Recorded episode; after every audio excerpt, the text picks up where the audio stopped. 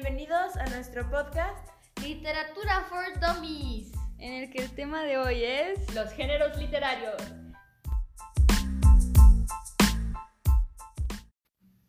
Eh, empezamos por el más común y el que creo que conocemos todos, pero es el género narrativo.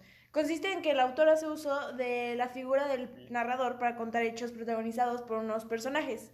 Es un orden hecho de palabras que forma un universo propio y del que el lector se vuelve partícipe y testigo. Para que haya una narración debe existir un narrador, o sea, alguien que escuche y debe de suceder algo. Mm, algunas de las características que tiene el género narrativo es que el narrador es necesario siempre para que pues, este texto sea de género de narrativo, vaya.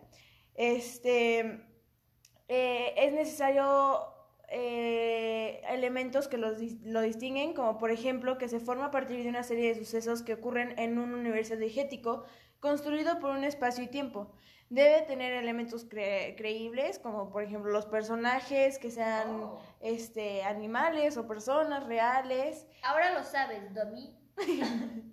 este, y em, que se. Ah, y tiene que tener elementos em, creíbles que se relacionen con los personajes, espacios y objetos. Además que los textos narrativos tienen un pacto de verosimilitud, que esto es un acuerdo entre el lector y el autor que no se lo, o sea, es un acuerdo que se asume, pero que no está dicho, en el que el lector asume todo como posible lo narrado. La verosimilitud no es la similitud entre veros. No, no se vayan a confundir.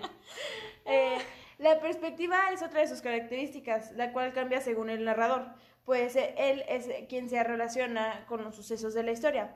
Los narradores en tercera persona saben todos los personajes, pero él no participa en las acciones. El narrador en primera persona eh, forma parte de los hechos narrados, y el narrador en segunda persona se dirige al lector o a, otros personajes. El tiempo y espacio se representan mediante el lenguaje de una forma artificial. El texto informa eh, cómo es el universo de lo narrado y los lugares con la descripción. En la narrativa abunda el presente y el pasado. Existen personajes referenciales como los históricos, mitológicos, alegóricos o de tipo social. Se van dibujando con el relato y sus características y comportamientos hasta dar una idea de quiénes son y cómo son. Las descripciones también son las que les van dando una imagen física y psicológica a los personajes. Los personajes. Algunos de los subgéneros que encontramos en el texto narrativo. ¿Cuáles son? Déjame te platico, Triana. Este, son el mito, que son los relatos que la gente creía a partir de las cosas que sucedían en su entorno y no podían explicar, por ejemplo, como acontecimientos sagrados. Es un tipo de texto que aparece en diversos... Eso se usaban mucho en épocas pasadas, ¿no? Sí, porque cuando... explicaban todo con la religión. Exactamente, eh, es justo, porque no saben cómo darle una explicación científica, entonces lo más fácil para ellos era darle una explicación sagrada. Sí, sí, sí, sí, sí he visto en, en la historia. Es un tipo de texto que aparece en diversos géneros y por esto es una de las formas llamadas preliterarias. La mitología es el estudio de los eh, de los mitos en todas las culturas y surgen en contextos eh, religiosos, como lo acabamos de decir. Oye, ¿y esto no se iba como desarrollando de que con el tiempo? De hecho, sí. Ahorita voy a eso. con el paso de las generaciones, eh, que los iban reproduciendo y recomponiendo a sus necesidades y su visión del mundo, los mitos se iban haciendo más, más complejos. O sea, mientras iban descubriendo más menos era la explicación este, religiosa o eh, la que le tenían que dar a estos acontecimientos. Qué interesante saber cómo funcionaba la sociedad en el pasado. La verdad es que sí. en el mito se puede ver la estructura orientada a explicar la aparición de algo o no, como causa y efecto de una serie de sucesos. Eh, el mito es un relato sucedido en el pasado primordial cuyas acciones se realizan eh, con o sea, las realizan más bien entes eh, con poderes sobrenaturales y son anónimos porque pues como se iban construyendo con la, o sea, entre todos, este, pues forman parte de la memoria de esa comunidad y no hay un solo autor. Tengo una pregunta. Mándeme. ¿Los mitos son verdaderos o falsos? Son, son falsos, o sea, se podría, son falsos porque son... Eh, Sobrenaturales. ajá, son realizados por entes sobrenaturales y ah, aparte no tienen explicaciones científicas. Va, gracias. De nada. La epopeya o épica son relatos externos. ¿Externos? Ay, no, perdón, extensos. La dislexia. que, presentan acciones memorables y pueden ser populares o nacionales. Algunas de sus características son la figura de un héroe, la presencia de, dioses y ayudas divinas relacionadas con el mito y, aspectos históricos que suceden y permanecen más allá del tiempo conocido. La epopeya está escrita en verso y comparte características con el mito hasta la Edad Media, momento en el que tendría que darle un sentido mitológico a la formación de los estados en Europa. Bueno, y otro de los subgéneros que encontramos en el narrativo eh, es la leyenda, que son relatos orales, historias que la gente cuenta y que son mitad verdad y mitad mentira. Como la de la llorona, ¿no? Ándale. O la. De la, de las momias. la de las momias, por ejemplo, es Como si fuera un chisme, pero. Pero. Como. Extraño. Justo porque en lo de la leyenda de la llorona, me acuerdo que fui a Xochimilco y pues la ciudad es verdad pero en sí el fantasma no existe. Exactamente. Son los chismes para la gente de antes. Exacto. Es un relato peculiar de aventuras o acciones sobresalientes y extraordinarias en las que se describen acontecimientos que supuestamente ocurrieron en un lugar determinado o no. Por ejemplo, lo que dice Triana de la eh, Llorona, que existe el lugar, pero como tal no existe evidencia del fantasma ni de que se haya registrado que haya matado a sus hijos o, algo así. la leyenda de Sasha en la escuela. Ándale, esa es otra. El lugar existe, pero pues nadie sabe si sí existió y aparte hay mil historias. Es mentira. La pelota la botaban los profes, no se botaba sola. la leyenda presenta rasgos históricos mínimos que hacen eh, verosímil y, o sea, la hacen verosímil y hacen que el lector crea lo que lee y contiene hechos fantásticos que marcan su carácter cultural y la cosmovisión de un pueblo. Se mantiene una cercanía con la realidad en la que es creada y reproducida. Pero bueno, la verdad es que yo hablé mucho por el día de hoy, así que les Deja a los demás hablar. Perdónenme, perdónenme. Le dejo la palabra a mi compañera Dani para que explique los demás subgéneros. Oye, pero no dijiste tu nombre, ¿tú quién eres? Ay, perdón, soy Ana Isabel. Hola, todos. Ay, igual. Bueno, y como si todavía no están ya muy metidos en el tema, todavía nos faltan tres subgéneros por explicar. Empezaremos. género narrativo. Ajá, este, bueno, empezaremos con la fábula. Seguramente han escuchado la fábula de la liebre y la tortuga. Ahora les explicaré algunas de las características que tiene la fábula. La fábula es uno de los subgéneros narrativos antiguos más difundidos. Surge en culturas como la mesopotámica, la india y la árabe. Este es un relato breve y rápido, cuyo final se precipita de manera inmediata. Sus personajes comúnmente son animales aunque también pueden aparecer objetos, seres humanos, plantas o hasta dioses. Wow. El propósito es legitimizar, legitimar, perdón, las cuestiones éticas. Siempre hay una lección ética que aprender, la cual es la moraleja. Se presenta en el desenlace y siempre deja una profunda sensación de experiencia. Casi siempre se enfrentan el fuerte contra el débil y se castiga la vanidad y el abuso, la pereza el poder y los excesos de todo tipo. Pues como dices que en la, en la fábula de la liebre y la tortuga, que al final pues gana la tortuga y pues ahí es que gana el más débil. Exacto. Porque la abusiva era la liebre. Y casi siempre las fábulas tienen a protagonistas animales, ¿no? O cosas. Sí, sí, normalmente. Bueno, el penúltimo subgénero es el cuento, que surge de diversas tradiciones y ha tenido distintos usos. Este responde a la necesidad del ser humano de conocerse. Estos presentaban situaciones moralizantes que reunían máximas filosóficas, religiosas y algunas fábulas. Tiene un efecto devastador y sorpresivo. Normalmente tratan de un evento único con espacio y tiempo definidos, posee pocos personajes y rápidamente pasa al desenlace. Una de las razones de su brevedad es que presenta tramas, más no el desarrollo psicológico de los personajes, y además sus descripciones son breves. Esto lo hace intenso y lo obliga a ser insólito. El narrador se sitúa casi siempre a la distancia y acude a la evocación de los personajes, antes que a las largas presentaciones escénicas, como normalmente lo hacen en libros. Hay pocos diálogos y mayor cantidad de acciones.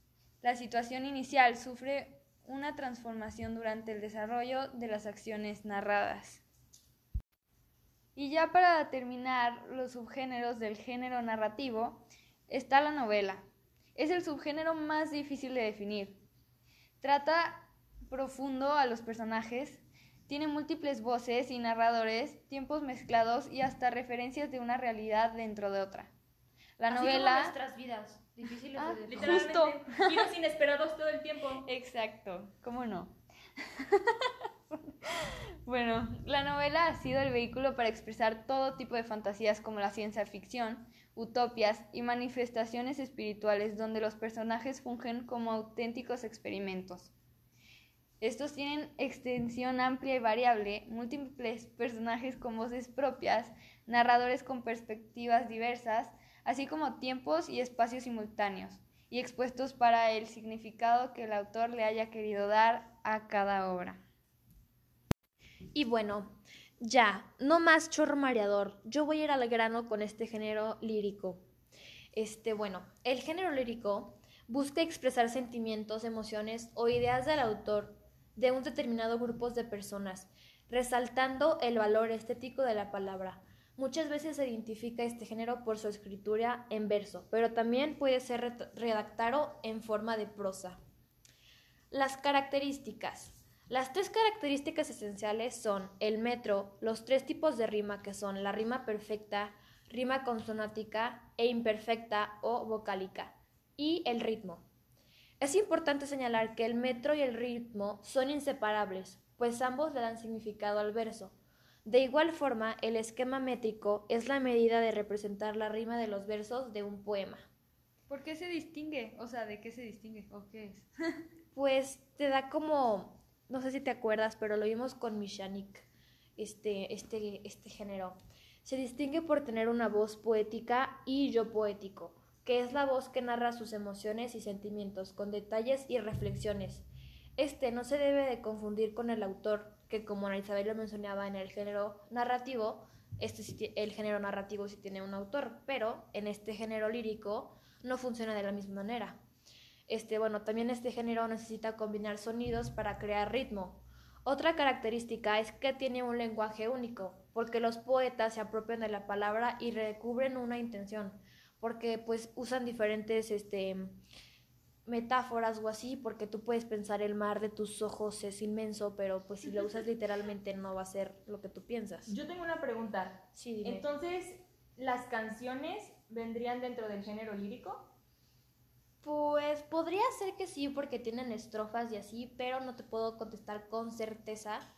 Este, Aparte, sí. las de Bad Bunny son bien diferentes. Exacto, Tienen pero, que rimar y todo. pero Exacto. pues sí tienen la rima, tienen los versos, o sea, puede que sí quepan en esa característica, pero no te sé decir con certeza. Ok. Algún domi por ahí que tenga la duda, investigue por favor y nos deja en los comentarios de este video que encontró. Que por cierto, suscríbanse. Exacto. Bueno, como ya te dije, la estructura puede ser en verso y este puede ser métrico o libre. Asimismo, se divide en estrofas que forman párrafos y en conjunto forman un poema.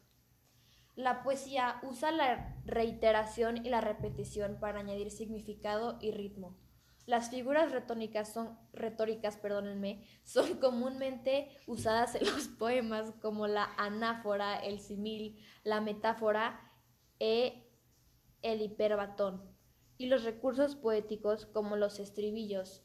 En este género también encontraremos a la sinalefa. Ahora, Y ahora despierta la mujer que ni dormía. después de la interrupción musical, nombraremos los subgéneros líricos. Bueno, estos se han formado y transformado a lo largo de la historia literaria. La poesía tradicional tiene cuatro subgéneros representativos, que son la oda, la egeóloga, el soneto y el décimo.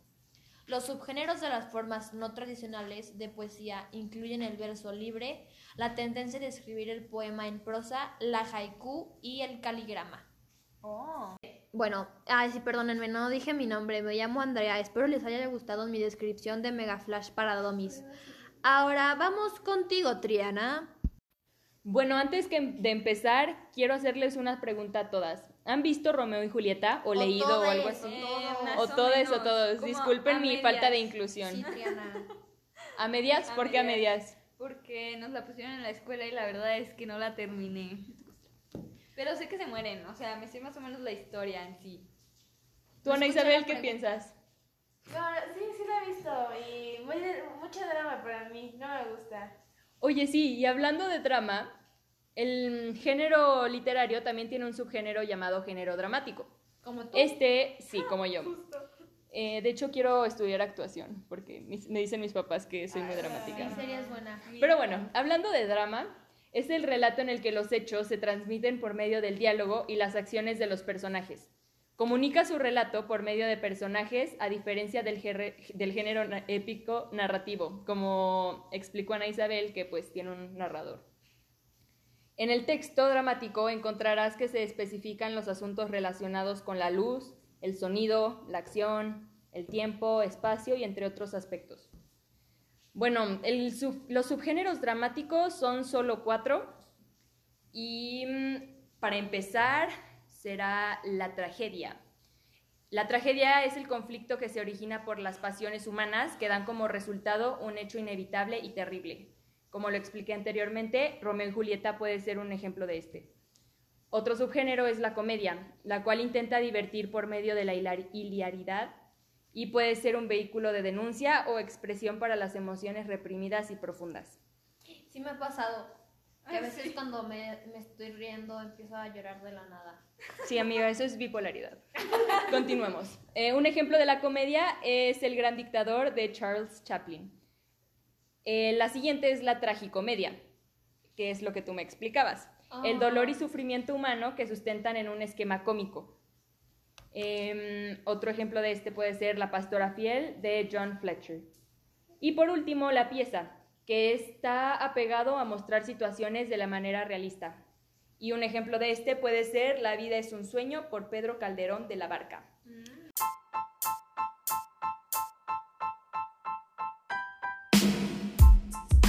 Y pues amigos, esto es todo por hoy. Espero que les haya gustado mucho el episodio de géneros literarios. Gracias por escucharnos.